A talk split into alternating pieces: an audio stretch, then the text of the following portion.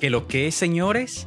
Aquí un bonus de improvisación verduga con Eduardo Villanueva. Así que esto es Improvisación Verduga.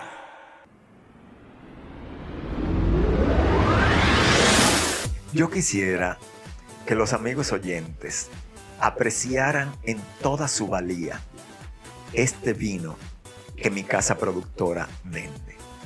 Este vino tiene la particularidad de que tú puedes usarlo para el baño diario.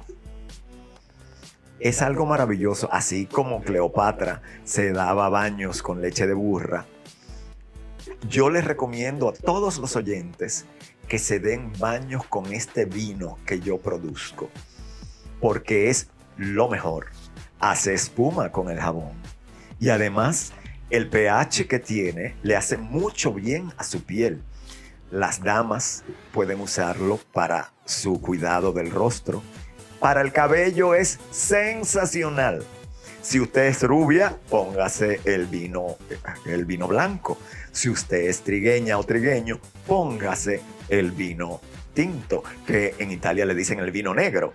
O sea que el vino puede ser su aditamento de higiene, belleza y placer. súper bien, Eduardo. Súper, súper bien.